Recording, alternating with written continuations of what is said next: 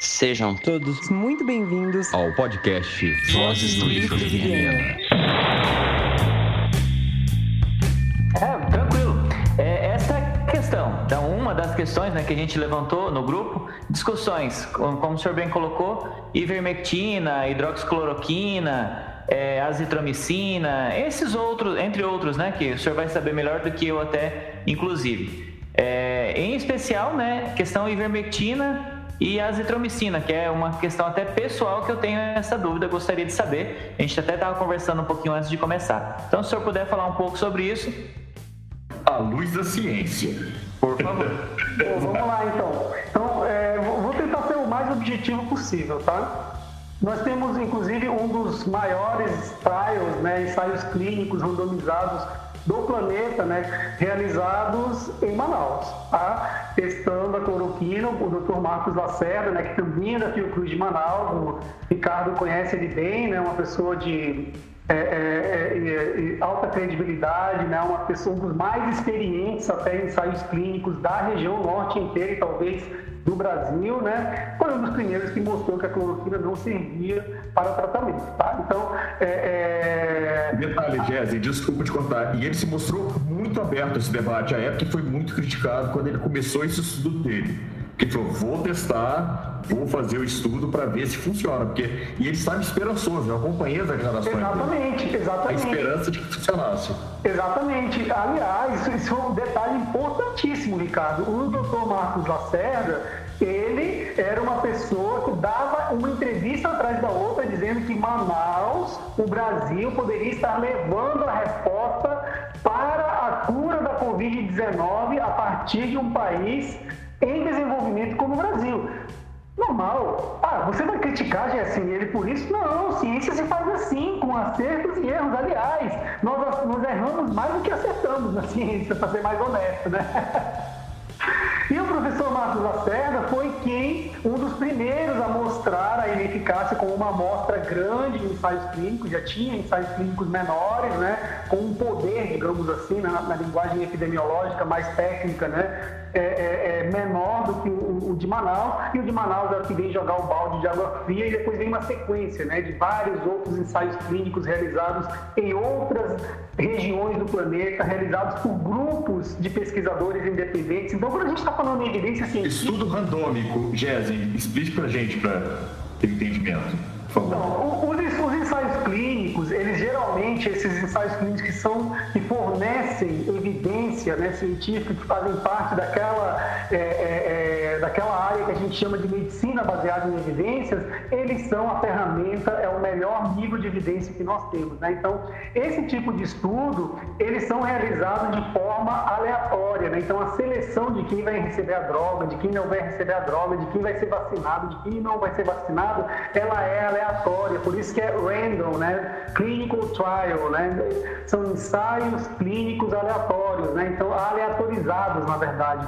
É, é então, quando você aleatoriza e garante a aleatoriedade desses ensaios clínicos, o que você está garantindo?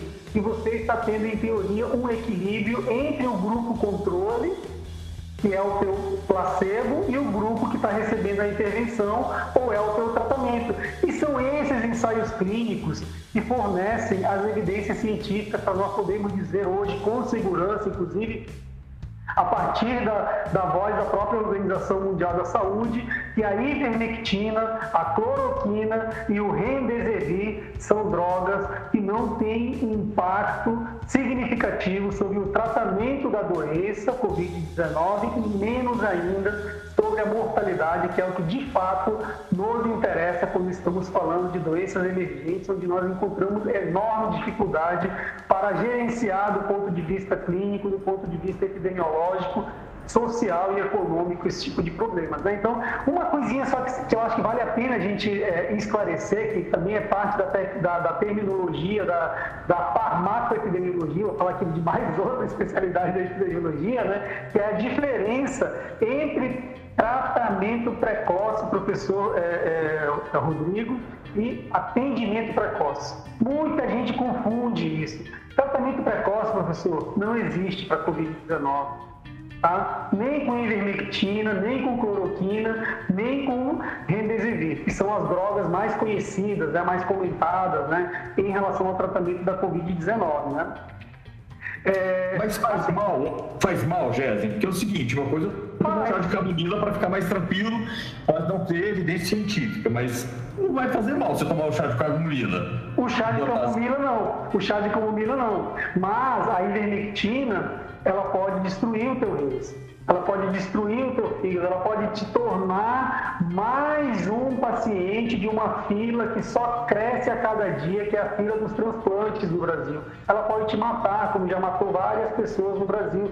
Essas drogas, elas têm que ser administradas por um médico que conheça a terapêutica, que conheça a dosagem, que conheça as tuas características fisiológicas, as tuas características imunológicas, as tuas características físicas, inclusive, comportamentais, com base nesse conjunto de informações, com base nessa anamnese, digamos, geral do paciente, ele possa decidir se você é elegível ou não a droga A, B ou C, quantidade e por quanto tempo. Que a gente tem visto, Ricardo, na verdade, é as pessoas tomarem ivermectina porque viram no YouTube alguém recomendar, recomendando tantos comprimidos por dia, tantos comprimidos por semana, tantos comprimidos por mês, e é por isso que começa a pipocar agora esse monte de gente com problema renal, com problema hepático, devido ao mau uso dessas drogas que são nefrotóxicas, ou seja, afetam os rins e hepatotóxicas, que afetam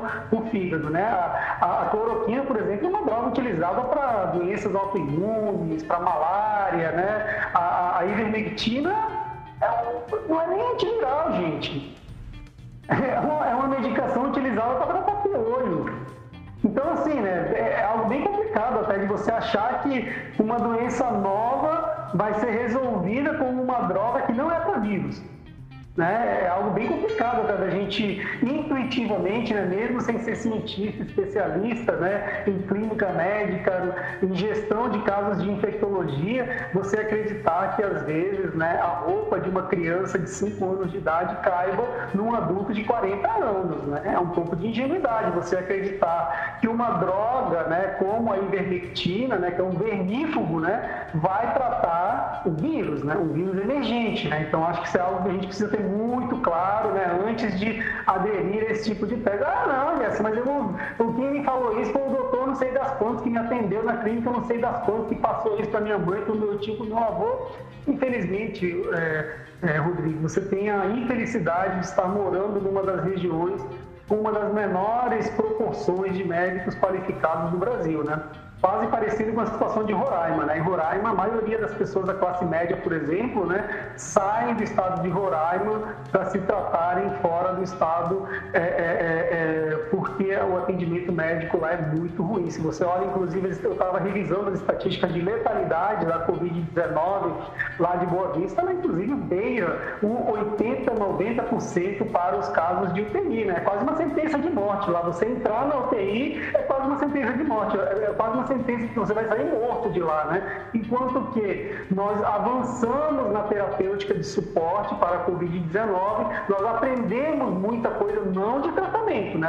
tratamento específico resolutivo, estou falando de suporte, né? Com plasma convalescente, alguns anti-inflamatórios, com tratamentos, inclusive, não farmacológicos, como a pronação dos pacientes que estão deitados, né? É, é, de peito, né? De bruços na cama, que ajuda na ventilação pulmonar, né? Tantas outras estratégias que a gente aprendeu e incorporou nas práticas clínicas é, é, é do gerenciamento de casos de Covid-19. Né? Então, acho que seria isso, Ricardo.